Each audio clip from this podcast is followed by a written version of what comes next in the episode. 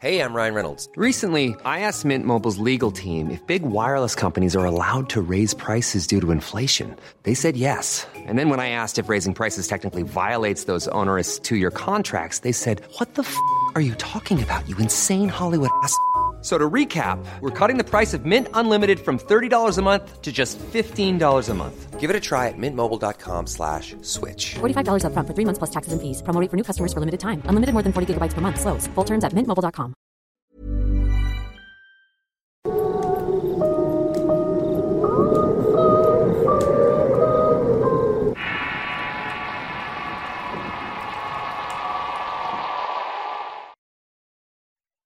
Doña Chatita. Historia basada en la experiencia de Sigifrido Hernández. Escrito y adaptado por Tenebris para relatos de horror. Antes que todo, me gustaría aclarar que yo no soy un santo. Al contrario, creo que soy más bien de esos hombres que no pierden la oportunidad para sacar ventaja de las cosas. En este mundo hay que ser abusados porque no falta quien te vea la cara de tarugo.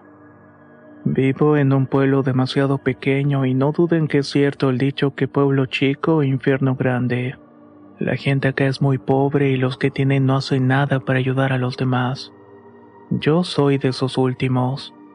Con mi trabajo me ha costado llegar a donde estoy y no pienso regalar mi dinero. Pero bueno, pasemos a lo que nos interesa. Resulta que hace tres años vino hasta hacia mi puerta una mujer. Al ser un pueblo pequeño ya sabrían que obviamente la conocía. Era doña Chatita. A pesar de que le decían doña, no era tan vieja y andaría rondando por ahí de los 40 años. Tenía la cara bonita y eso era lo único. Parecía que nunca se peinaba pues tenía el cabello todo enmarañado y el cuerpo ancho con varios kilos de más. ¿Qué quieres, chatita? Le pregunté a secas. Hola, don Sigi. ¿Cómo se encuentra? Fíjese que uno de mis chamacos se enfermó y necesito medicina. ¿Será que usted me puede prestar dinero? ¿Y cuánto quieres? Nada más 500 pesos, me contestó. Como se han de imaginar, mi respuesta no fue tan cordial que digamos, y más bien le dije que el dinero no se daba en las macetas, que se los prestaba pero me tenía que pagar 10 pesos por cada día de atraso. Y eso si no me pagaba el día que me decía. La señora me contestó que sí, le di el dinero y se marchó. Yo sabía perfectamente que Chatita no me iba a pagar un quinto de ese dinero. Lo sabía porque su reputación tenía fama en el pueblo. A mí nunca me constó nada, pero muchos decían que se dedicaba a darle placer a los hombres. No sé cómo no les daba náuseas meterse con una mujer tan sucia. O eso era lo que me decía a mí mismo. El tiempo de pagar la deuda se cumplió y dejé pasar 15 días más y doña Chatita no se veía ni las luces. Me dio mucho coraje que pensara que me iba a ver la cara de ya saben qué. Así que me subí en una camioneta y fui a buscarla a su casa. Esta persona vivía a las afueras del pueblo en una casucha escondida entre los árboles. No quiso bajarme de la camioneta y me estacioné afuera y estuve pitando hasta que finalmente salió. La vi cerrar su puerta y también vi cómo le decía a sus dos hijos que no se tardaba mucho. Don Sigi, ¿cómo se encuentra? Mal le contesté. ¿Cómo quiere que esté chatita si no tienes palabra? Ya me debes mucho dinero. No tengo para pagarle. Lo único que tengo de valor es un tanque de gas o... o qué. O ya sabe, se puede cobrar como usted quiera. No me digas. ¿Y qué puedes tener tú que yo quiera, chatita? La mujer abrió la puerta de la camioneta y sin decirme una sola palabra me desabrochó el cierre del pantalón. Y creo que ya se podrán imaginar lo que hizo. He de reconocer que tenía mucha habilidad para su oficio. Tanto así que me dejó satisfecho. No pude quejarme y hasta le agradecí la deuda, pues me había quedado viudo hacía 10 años atrás. A partir de entonces comencé a visitar a doña Chatita casi todas las tardes y ahí me pude dar cuenta de algunas cosas. Su esposo era un hombre muy trabajador. Nunca dejaba su mesa sin alimento porque trabajaba como jornalero. Se iba al campo a trabajar a las seis de la mañana y regresaba a las siete de la tarde. así que dejaba a Chatita y a sus dos hijos solos. Él no sabía del oficio de su esposa y al contrario, siempre hablaba de ella con mucho orgullo diciendo que era su gran mujer. Yo no era el único cliente de Chatita, pero seguramente era el que mejor le pagaba. Por desgracia, esta historia no habla del amor que surge entre dos personas donde se quedan juntas y esas tonterías. Nunca llegué a sentir por ella otra cosa que no fuera esa necesidad de sacar mis urgencias de hombre y chatita. Creo que en algún momento dejó morir sus sentimientos. Una tarde, mientras iba a mi camioneta para checar mis tierras, noté que venía uno de los niños de chatita a buscarme. ¿Qué quiere el chamaco? Hoy no voy a ver a tu mamá. No me la puedo pasar pegado a tu casa. Mi mamá se murió, señor. Mi papá le dio de machetazos anoche y fuimos a enterrarla al cerro. Solo le quería decir que ya no vaya a la casa porque si mi papá se da cuenta de lo de ustedes lo puede matar. Carajo, si vuelvo a recordar al chiquillo con la cara llorosa diciendo esas palabras se me vuelve a apretar el estómago. No volví a pasar por ese rumbo, pero a partir de ahí comenzaron a pasarme cosas muy raras. Para la gente del pueblo, Chatita había muerto de alguna enfermedad Nadie se atrevió a meter las narices más de la cuenta. Así es como se arreglan las cosas en los pueblos. Pero aunque no se dijera nada a voz alta, las cosas se sabían perfectamente. Luego de la muerte de Chatita, la entrada del pueblo comenzó a verse una mujer. Quienes pasaban por ahí a altas horas de la noche se paraban a un lado de ella, ya fuera para pedirle algún favor carnal o para ver si necesitaba ayuda. Dicen que esta mujer deja que vean su cuerpo lleno de machetazos y a punto de morir desangrada. El esposo de Chatita se terminó yendo del pueblo junto con sus hijos, pero Chatita se quedó con nosotros acompañándonos de alguna manera. Aún el día de hoy hay personas que aseguran haberla visto paseando en la orilla de los caminos con la cabeza agachada. En la casa en medio del bosque se llegan a escuchar gritos de una mujer. O eso es lo que me dicen. Yo sinceramente no he vuelto a asomar las narices por allá. Creo que no podría con el susto y hasta podrían llegarme los remordimientos.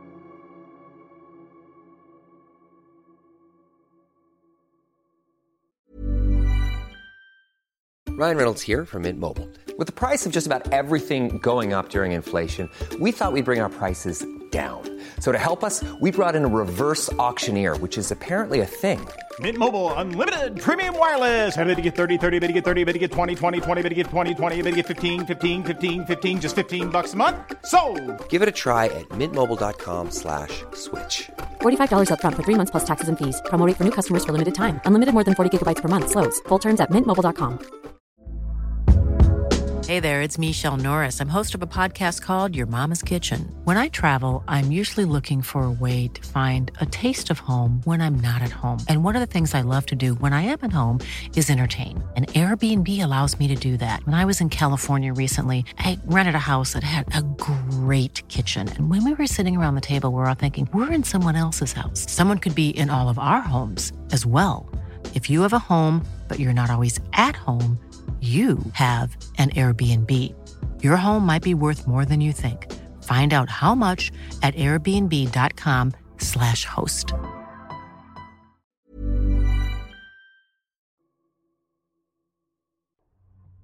Hay un antiguo dicho que dice que todos estamos conectados de alguna manera. Tal vez este tópico no es tan equivocado como creemos, y esta unión puede incluso aplicarse al plano espiritual. Algo así es lo que escucharemos en la próxima historia. La verdad os hará libres. Historia basada en una experiencia anónima. Hace unos seis años que mi hermana tuvo un exorcismo. Para la familia fue algo de lo que nos costó mucho trabajo recuperarnos y a decir verdad, creo que lo que nos hace ver las películas de terror no está tan alejado de la realidad. Mi hermana se llama Lynn. Es menor que yo por tres años y cuando todo esto pasó apenas contaba con 14. En realidad no supimos con exactitud en qué momento el demonio logró entrar en ella. Una mañana cuando me levanté para ir a la secundaria vi que mi hermana tenía los ojos abiertos y miraba fijamente al techo. No parpadeaba y su cuerpo tampoco hacía ningún movimiento. Era como si estuviera muerta prácticamente. Por un momento así lo creí y no quise tocarla para comprobarlo. Era algo que tal vez no iba a poder soportar. Simplemente corrí a buscar a mis papás que de inmediato fueron al cuarto para verla. Mi hermana continuaba en la misma posición.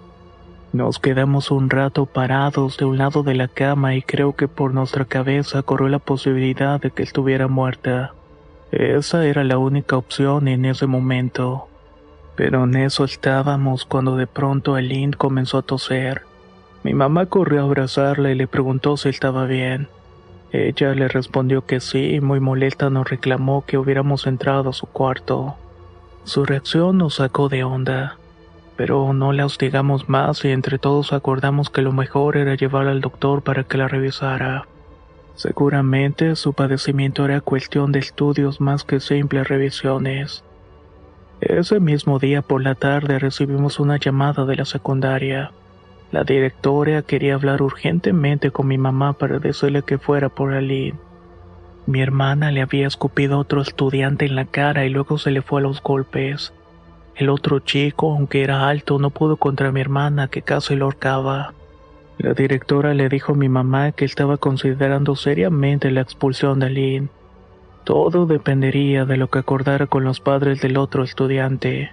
Tanto para mi mamá como para mí era algo que no podíamos creer. Y más que nada porque Aline mide 1,54 y es delgada. No al punto de que se le vean los huesos, pero sí tiene buena figura. Era imposible que un varón de un metro ochenta le ganara los golpes. No nos pusimos a pensar mucho en eso y fuimos a la secundaria por ella, aunque ya no parecía ser mi hermana en ese momento. Estaba temblando como si la hubieran drogado o algo. Tenía la vista perdida y tal como la habíamos visto la mañana. ¿Qué pasó? ¿Qué fue lo que hiciste? le preguntó mi mamá evidentemente enojada. El aire en la dirección de la escuela estaba muy tenso y todos esperamos la respuesta de mi hermana, pero ella parecía estar en otro mundo. La llevamos a la casa en absoluto silencio y nunca imaginamos que sería la noche en la que se manifestaría el demonio dentro de ella. Eran como las 10 de la noche cuando escuchamos gritos en el cuarto. La puerta estaba trancada y escuchábamos como si alguien le estuviera estrellando la cabeza a la pared. Mi mamá estaba gritando y llorando mientras que mi padre le daba patadas a la puerta para abrirla. Ya no supe bien qué hacer. Para mí todo lo que estaba pasando era parte de algún sueño o más bien una pesadilla. Solo cuando los golpes dejaron de escucharse mi papá pudo tirar la puerta. En el interior del cuarto de mi hermana parecía el cuarto de un manicomio. La cama tenía excremento, las paredes tenían marcas de sangre y mi hermana se encontraba tirada en el suelo boca abajo. Cuando mi padre la volteó vimos que tenía algunos golpes en la cara, pero no de la magnitud que se escuchaban detrás de la puerta. Además de eso, sus brazos tenían varios rasguños que se hizo ella misma, pues todavía se podían ver pedazos de la piel debajo de las uñas. Esto es obra del demonio, dijo mi mamá. Tenemos que traer a alguien que se lo saque, pero ya o la niña se va a morir. Mi papá no sabía a quién podíamos acudir, pero mi madre conocía a una mujer que tenía fama de ser santera. Ella salió a buscarla inmediatamente y entre mi papá y yo amarramos a Lynn a la cama. Aprovechamos que todavía estaba tranquila y todavía no recobraba el conocimiento. Sin embargo, en cuando escuchamos que llegaban por la puerta de la entrada, Lynn abrió los ojos. Era como si lo hubiera sacudido un rayo en ese momento. Comenzó a gritar groserías y a maldecir en otros idiomas. Decía que Dios era su juguete y otras cosas que no me atrevería a mencionar por respeto a quien escucha el relato. Comenzó a retorcerse de tal manera que parecía no tener huesos en el cuerpo. Cuando la señora entró se tapó la nariz con ambas manos. Al parecer la santera podía oler algo que nosotros no. Ella nos dijo que mi hermana estaba poseída por haber jugado la Ouija con unas amigas. Eso era lo que podía saber con solamente mirarla. Nos pidió que nos tomáramos de las manos para iniciar el exorcismo. Antes de hacerlo teníamos que pedirle a Dios que nos perdonara de todos los pecados. No era necesario hacer una confesión en voz alta y bastaba hacer un examen de conciencia rápido y pedirle perdón a Dios. Cuando comenzamos el ritual, mi hermana Lee no dejaba de decir las siguientes palabras. Tú me mantienes aquí, ladrón y mentiroso. Tú perteneces a mi reino. La santera miró a mi papá con mucha molestia. ¿Qué tanto le importa la vida de su hija? Sea honesto. A Dios no se le puede ocultar nada. ¿Qué fue lo que hiciste? Preguntó mi mamá al borde de un ataque de nervios por todo lo que estaba pasando. Mi papá no hablaba y miraba a mi hermana retorcerse en la cama y los ojos se le llenaban de lágrimas. Papá, no te vamos a juzgar. Hazlo por mi hermana y por esta familia. Recuerda las palabras de la Biblia, Señor. La verdad os hará libres. Y en este caso también puede ayudar a liberar a su hija. Mi hermana comenzó a carcajearse y no lo digo yo, pero sabía que este demonio confiaba que mi papá no diría absolutamente nada. Pero él se llenó de valor y comenzó a contarnos lo siguiente. Cuando Lynn iba a nacer yo no tenía dinero para los gastos. En los hospitales cobran mucho y no tenía dónde caerme muerto. Me llené de miedo, pero yo sabía que mi antiguo patrón tenía un guardadito y se lo terminé robando. Al día siguiente le dije que me habían asaltado y él me dijo que no me preocupara. No pude con la culpa y terminé renunciando después. Mientras mi papá nos contaba esta historia, mi hermana no dejaba de reírse como si se burlara de mi padre.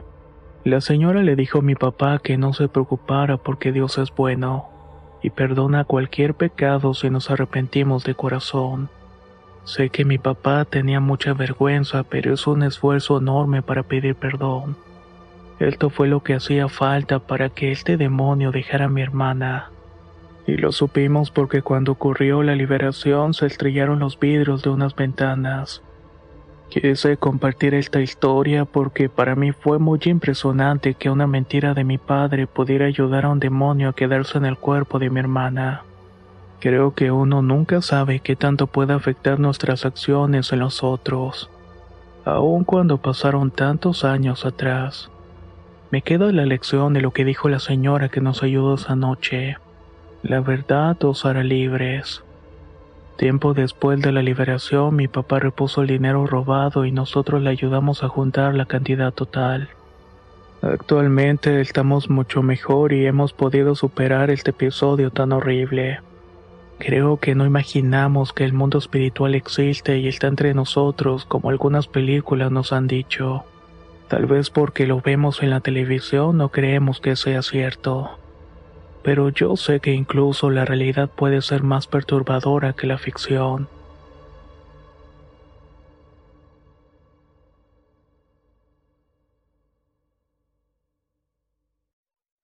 Premonición espacial Historia basada en la experiencia de Aranza. Escrito y adaptado por Tenebris para relatos de horror. Mi nombre es Aranza y me gustaría compartir esta historia que más que un relato es un sueño. Tengo el presentimiento de lo que vi en el sueño es una predicción. No es la primera vez que sueño algo que poco después se hace cierto. Resulta que hace más o menos dos meses soñé que le daba vida a una chica que se encontraba en una base de una estación espacial. Podía ver cada acción y tarea que realizaba. Incluso podía recorrer el lugar sin complicación alguna. Esta persona tenía una enfermedad en los pulmones. No sé qué enfermedad en específico, pero podía sentirla.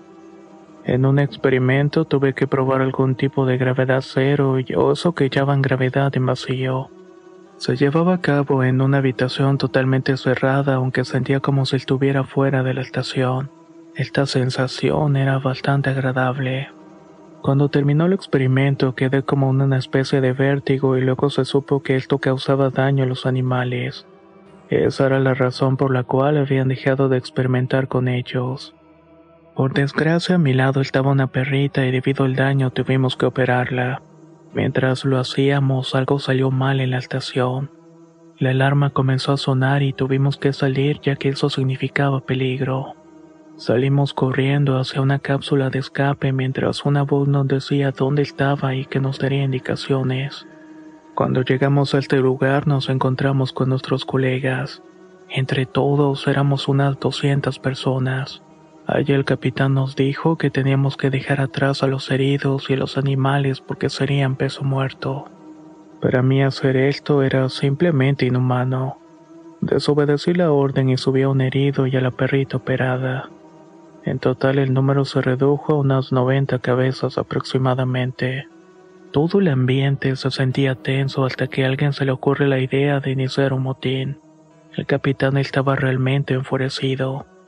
Tanto así que sacó su arma y comenzó a disparar a diestra y siniestra. Esto evidentemente calmó la revuelta. Casi llegando a la tierra sentimos una turbulencia y alguien abrió la escotilla. De inmediato nos cegó esta luz intensa.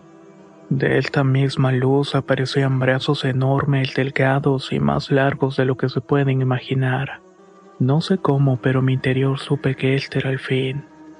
Cuando desperté, tuve la sensación que pronto este ser que aparecía de la luz se iba a manifestar en el mundo. Hay algunas teorías y también testimonios de videntes de que en los siguientes dos años se verán avistamientos que nos dejarán clara la existencia de seres de otro universo. Como dije, sé que esto no es una historia de terror, sino más bien un sueño. Un sueño que se podría volver terrorífico si se cumple realmente.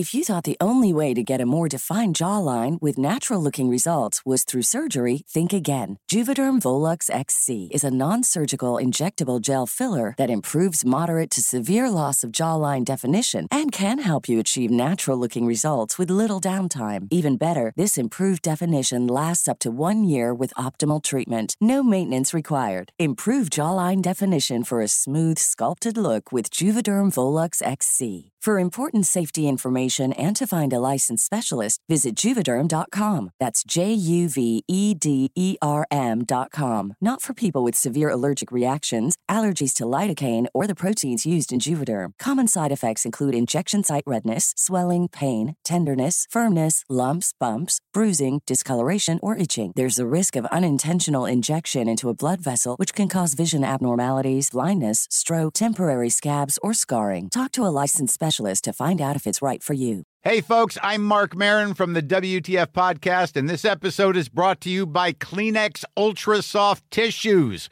your ally to help tackle your allergy symptoms this season. I love the change of seasons, but nobody loves pollen and all those other things floating in the air that make you sneeze during this nice weather. Kleenex Ultra Soft Tissues are hypoallergenic and allergist approved, so fight back against watery eyes and runny noses without worrying about irritating your skin. For this allergy season, grab Kleenex and face allergies head on.